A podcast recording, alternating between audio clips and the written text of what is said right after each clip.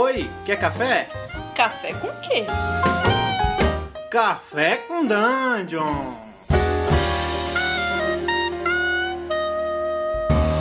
Bom dia, amigos do Regra da Casa. Estamos aqui para mais um Café com Dungeon. A sua manhã com muito RPG. Eu sou Rafael Bal, tô aqui bebendo um cafezinho regular. Tô tendo que dar uma paradinha porque tá foda. Tô começando a ficar muito pilhado demais, então tem que parar com isso. Também com Ramon Mineiro. Fala, Ramon. E aí, galera, buenos dias. Estou aqui bebendo um café no copinho de plástico descartável que eu descobri que tá muito quente. Quando o café tá muito quente, você pega dois copinhos, põe um dentro do outro assim, e aí você consegue segurar o café na boa. Você zoa mais a natureza. Com aquele dilema: ou você queima o dedo ou você zoa a natureza. No, fim, no final das contas é a mesma coisa. Nossa, acabei de beber errado aqui, cara. Desceu um E aí?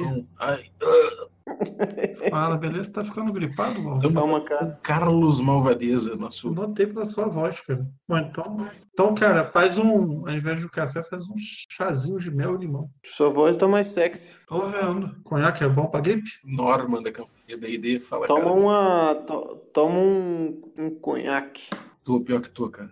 Conhaque é bom. Toma um conhaque. Vocês, quando era, era criança, vocês já tomaram um negócio chamado sumo de boldo? Tipo aquela planta boldo do Chile esmagada na água.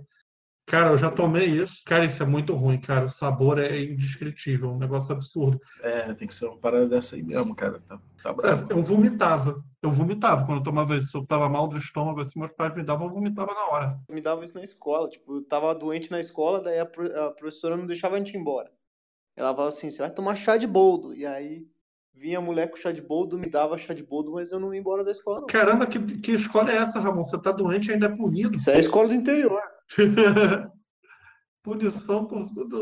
Caralho, cara, hardcore o esquema. Bom, hoje a gente vai falar sobre o sistema importa. Isso é um tema aí que já tá na boca dos RPGistas aqui no Brasil há um tempo e já tá na boca aí do, da galera de fora há quase 20 anos. Então vamos abordar isso, galera. System matters. System matters. System does matter, né? É um, isso aí, isso aí para quem não, não, não saca, isso é uma referência a um, a um texto publicado na Ford do Ron Edwards. E isso aí, na verdade, é uma grande resposta a toda uma década de RPG que a gente teve, né, os anos 90, que, bom, vieram com uma, com uma tendência de, de que o sistema não importa, né, de que o que importa é a narrativa, o que importa é, o, é, que- é a história que está se contando, e o sistema seria um escravo disso, e que ele pode ser abandonado se ele estiver atrapalhando, né? O que que vocês acham disso?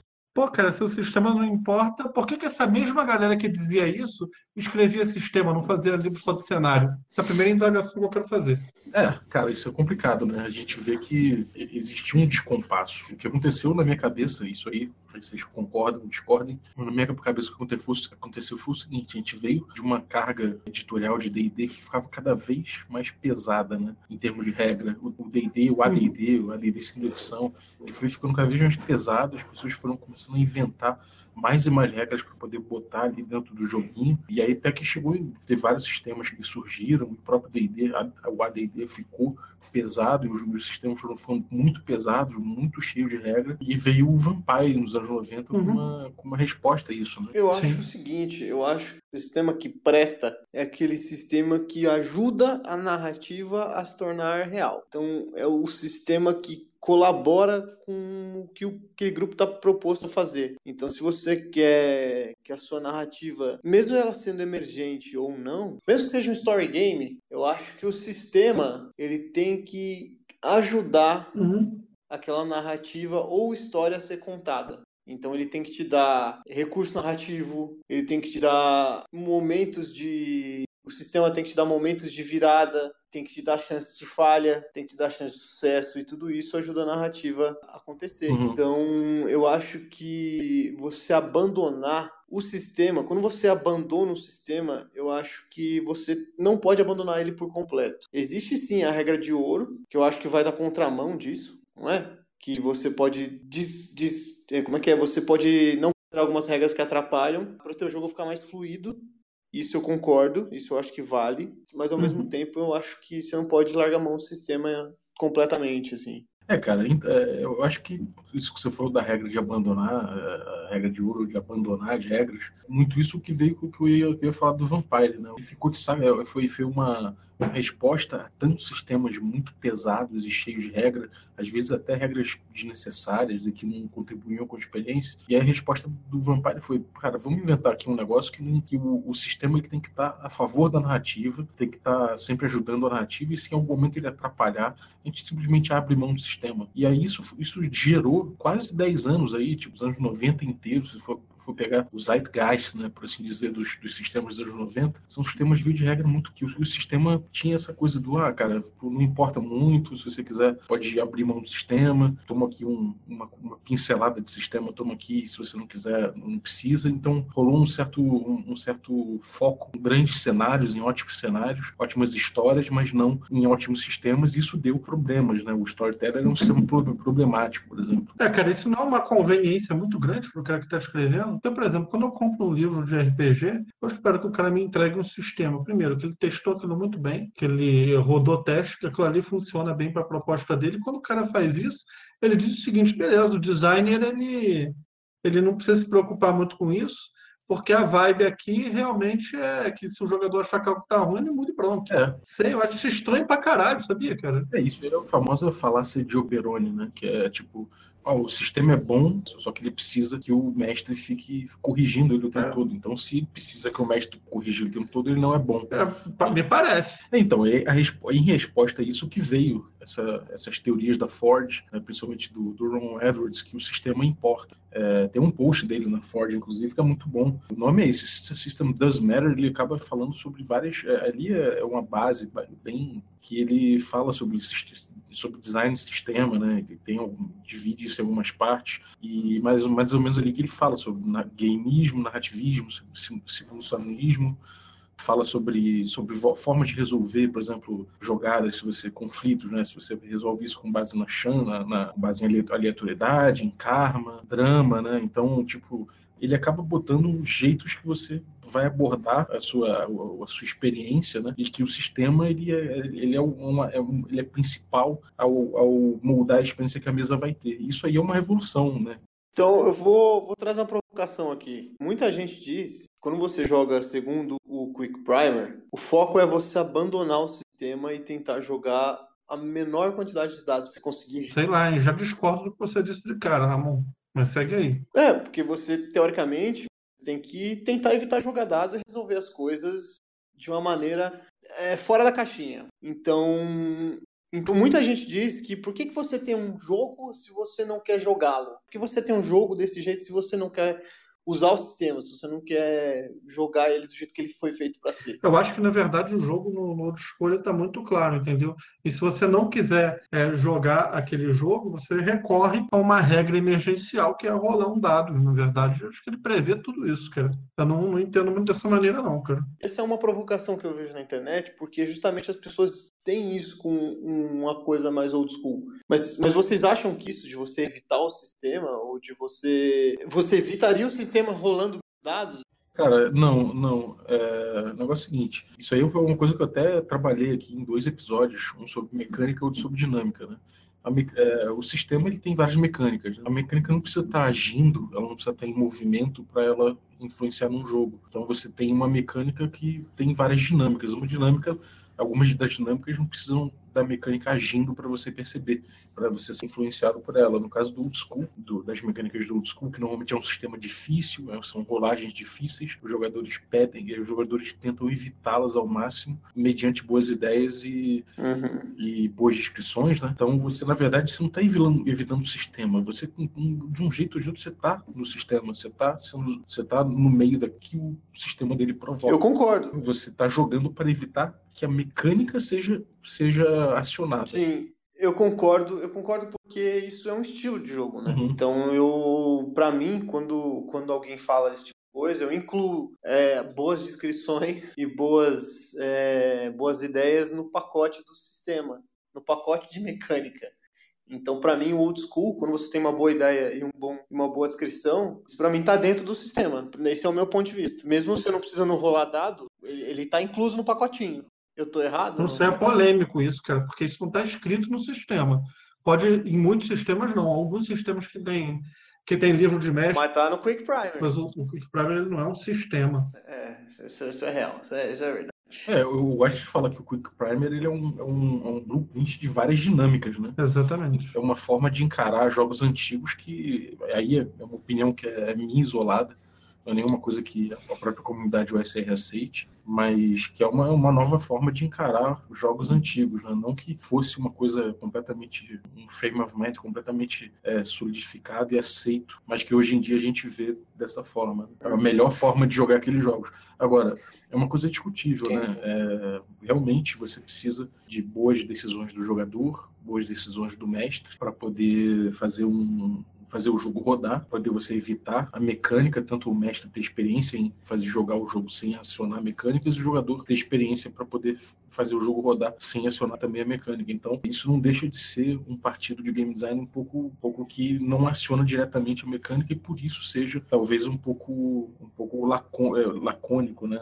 Uma coisa um pouco mais cheia de, de espaço subjetivo que muita gente acha que não é um bom sistema. A galera da Ford, por exemplo, acha que, que o bom sistema é aquele que define muito bem a experiência, ele coloca a experiência muito bem definidinha ali, ele amarra todas as experiências que você quer que aconteçam e que a mecânica está o tempo inteiro girando para que para guiar aquela ficção, né? É um sistema que você não precisa de tanto espaço subjetivo para que aquela narrativa aconteça daquela forma. Isso dá para ver muito bem, por exemplo, quando você joga um jogo do tipo Night Witches do Apocalipse Engine, tem os movimentos ali eles delimitam muito bem a experiência uhum. que você vai ter, né? Se a gente tem um tema e um sistema atrelado a ele, por exemplo, se você está jogando Yggdrasil, você tem todo um sistema ligado a runa se você tem está jogando. Isso é legal. Ars Mágica. Lenda dos Cinco Anéis, você tem um esquema de honras. Já jogos genéricos você não tem tanto apego. Você tem algumas regras de ambientação. No caso do Deadlands tem algumas regras de ambientação, mas como você está jogando Savage World acaba sendo uma coisa meio genérica. Comparado ao Apocalipse é, cara, mas eu acho que o Savage Worlds ele faz o suficiente para dar um fio de Velho Oeste no jogo. Eu pelo menos sinto isso. É, é que o, o Savage Worlds ele é, tem essa pegada mais Sim. rápida, uma coisa mais furiosa, assim e tal. Mas, por exemplo, o GURPS, o famoso GURPS, você jogava 3D6, resolvia tudo. Eu já joguei até vampiro em GURPS, cara. E assim, de, de fato, eu não sei se GURPS entraria num sistema que matters. Cara, eu acho que o, o GURPS entra sim o GURPS ele, ele tem muitos suplementos com regras alternativas, ele busca simular bastante situações de mundos diferentes né, com, com, essas, com esses livros. Então você pega um GURPS Cyberpunk, ele tem muitas coisas que tentam uhum. trazer uhum. a experiência para esse lado Cyberpunk, que seja uma grande lista de armas e de, de itens que você vai utilizar e tudo mais, ainda que a regra não mude, não mude tanto quanto poderia, né? A gente vê que nos jogos mais modernos a gente tem a regra influenciando de um jeito, as mecânicas, na verdade, influenciando de um jeito muito mais marcante a, a narrativa em si e não o, é, os, instrumentos, os instrumentos que os jogadores têm. Né? Especialmente o Apocalipse, né? Para isso que você falou. Exatamente. O Apocalipse é o rei da mecânica a influenciar a narrativa, né? que são os que mais pegam nisso. É, é, é justamente uma, uma, uma, diferença muito grande que a gente tem entre, por exemplo, o GURPS, que é um sistema genérico old school das antigas, né, de um sistema novo, por exemplo, como de um genérico novo como o Fate, por exemplo, que o Fate ele tem, ele é um toolkit, né, na verdade, ele não é um sistema, ele não é um sistema pronto. É difícil comparar o DCC com o Fate. É melhor você pegar o DCC e comparar com, por exemplo, o Masters of Mundar, que tem um, uma, um set de regras dentro daquele toolkit que é o Fate para resolver determinada narrativa. Então, acho que. Exato, para aquela uhum. né? Eu entendo o que você quer dizer. Exatamente. É, exatamente. Eu, eu gosto de citar sempre os hacks de Fate, né? Que eles pegam Fate e mudam uma coisa ou outra para adaptar bem. Assim. É, não sei nem ser hack, é o próprio Fate isso, né? É, o Fate é feito para você mexer nessa, nessas, nesses botões, assim, ele é um herdeiro do FUD, né? Que é feito para você mexer em certas, certas, certas alavancas e acionar diversos tipos de jogo. Né? É, tem o Jade Punk, que eu gosto bastante, que, que é bem legal, assim, tem, ele ambienta bem, as regras também ajudam a, a você entender o que que cada coisa faz, porque Sim. você tem as Jades, né? Que cada Jade faz influencia no, no, no teu, na, mecânica do jogo. E tem o do, do Igor Moreno também, que é o Chinatown. É o, Chinatown? o Chopstick. Que, tipo, o número 4 é um número maldito e também tem a ver, se você tira 4, você erra.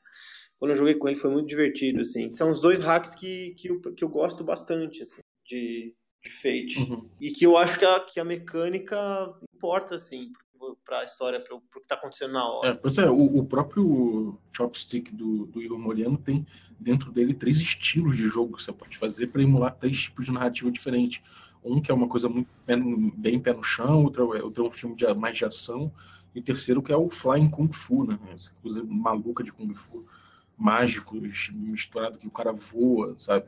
Dando chute e tal. Então você vê como, como mexendo em poucas regras você consegue emular experiências diferentes. Agora, é legal porque a gente já teve uma resposta ao, a essa coisa do System Matters, né? Que por acaso quem trouxe foi o D&D de uma forma mais marcante, mas bebendo na fonte dos, dos jogos old school, né? Do, da, da OSR, que é a coisa do, de você trazer de volta o rules, not o rulings, not rules, né? Ou seja, é, as decisões do mestre acima das regras. Então a gente tem aí um, um cenário novo em que o D&D voltou a, a- a buscar esse princípio, né, de que o mestre ele tem um set de regras, essas regras são apenas um, um parâmetro e que em cima desse parâmetro o mestre vai decidir como vai funcionar na mesa dele. Então isso é um, E mesmo assim o sistema importa. e mesmo, sim, sem dúvida. É uma coisa que a OSR traz é que, o- in- inclusive, na verdade, os, os jogos antigos, os primeiros jogos, inclusive, eles falam muito isso, que as regras elas são um chassi, elas são um parâmetro, elas são.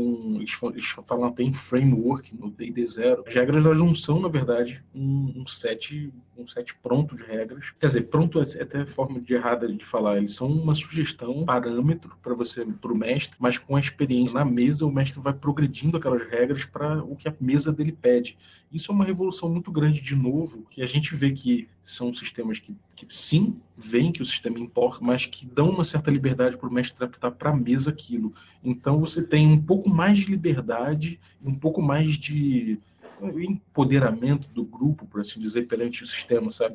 No, que é uma coisa que já não tem muito com, essa, com esses sistemas. O PBTA, né? O PBTA, nem o mestre ele tem um empoderamento muito grande, né? Ele tem que seguir regras muito rígidas. E os jogadores também. É, é, muita gente vai chiar com essa coisa, a gente fala em empoderamento, mas não é bem empoderamento a palavra, né? Mas é tipo, é porque ele, o mestre é mais calçado nessas regras, nesses, nessas regras objetivas, e se você quebrá-las, você está jogando outra coisa. Para essa galera, se você Exatamente. tá jo- se você joga com regra diferente, você está jogando outra coisa. Já para os sistemas tipo do ID quinta edição, os sistemas OSR, se você não Ah, pegar uma é. mecânica e modificá-la, você está simplesmente derivando da própria, da própria origem do sistema para adequar ele melhor à sua mesa. Né? Vale citar no Menera, ele tem as problemáticas dele, né? Porque ele, o Monte Hook também, na, na parte de mestre, ele também fala a mesma coisa. Fala, ó, se o mestre quiser, ele faz o que ele quiser.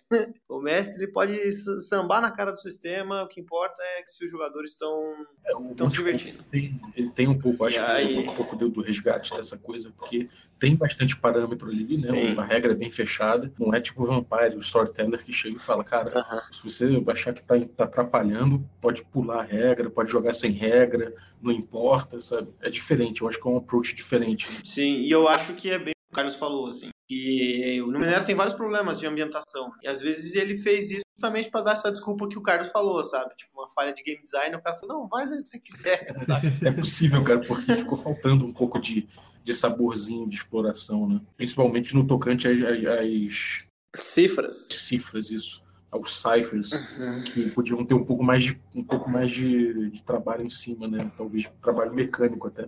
Mas enfim, acho que é isso. A gente, eh, acho que a gente pincelou bem aqui toda essa história. Uma coisa só que eu queria frisar é o seguinte: um erro que muita gente comete sobre o- essa coisa de abandonar a regra é que muita gente confunde o- a regra zero com a regra de ouro, né? A regra de ouro surgiu muito na época do Vampire, que é essa coisa de Cara, a regra não importa, né? Praticamente você dizer a regra não importa, faça o que quiser com a narrativa e a regra sempre secundária. É um pouco diferente do que se tinha antes disso, né? Que eram nos jogos D&D clássicos e jogos old school, normalmente que você tinha coisa da regra zero, né? Que aquilo ali você tem no livro são parâmetros e não regras que você vai jogar fora, né? É, tipo, é importante sim que você veja, que você entenda os parâmetros e aí dão até a dica para você começar usando a regra e só depois de você, da tua experiência, passar A derivar. né? derivar um pouco, exatamente. Enfim, aí eu acho que até um, até um tema para um próximo podcast que é, de repente, rulings of Ruling slot rules. E é- mas é legal, é legal levantar isso para ter essa diferença. Eu não tinha visto essa perspectiva ainda. Da regra de ouro versus a regra. Eu gostei, achei bem legal. é isso aí, galera. Então, deem suas opiniões aí, mande mensagem pra gente no podcast regracasa.com.br. É, comente aqui no, na nossa página mesmo, regracasa.com.br. Bom, se você está ouvindo nosso, né, nesse podcast na quarta-feira, hoje tem stream presencial. É, atualmente estamos no hiato da nossa campanha de quinta edição, então estamos jogando outros sistemas. A gente já passou por Lamentations of a Flame Princess. Agora a gente está indo para Espadas Afiadas e Feitiços Sinistros. Depois a gente deve partir para Passion de las Passiones. Então a gente está trazendo vários sistemas diferentes aí. Lembrando que está começando no nosso, no nosso nossa grade de programação, mestrinha às terças-feiras de Red Markets. 15, 15 dias? Em geral, exatamente, de Red Markets com, com o Gustavo Tertulione, que é um jogo sobre horror, horror econômico, né? Exatamente. É um apocalipse zumbi sem apocalipse. Sem apocalipse. Eita! É, então, cara, se você curtiu o tema, fica ligado aí, terças-feiras, às 22h30. Vai ter o Gui e o Gus aí com material novo, com um sistema curioso. É, um sistema diferente, né? O pessoal que, que, quer conhecer uma coisa muito fora do, do que o pessoal tem jogado aí, pode ser uma boa oportunidade. É isso aí, galera. Bom dia e espero que vocês assinem o nosso feed, né, do podcast. É muito importante para você que está ouvindo assinar o feed, compartilhar o feed com as pessoas. Também fiquem ligados no nosso, nas novidades do nosso canal do YouTube. Afinal de contas, lá existe a palavra Greyhawkiana. lá você vai ouvir as pregações do amigo Balvin sobre como melhorar o seu jogo. Então entre lá no nosso canal do youtube.com. Amigos, amigos. lá você vai ouvir a verdade. Né? Afinal de contas, religião fala de verdade. É ouvir a verdade.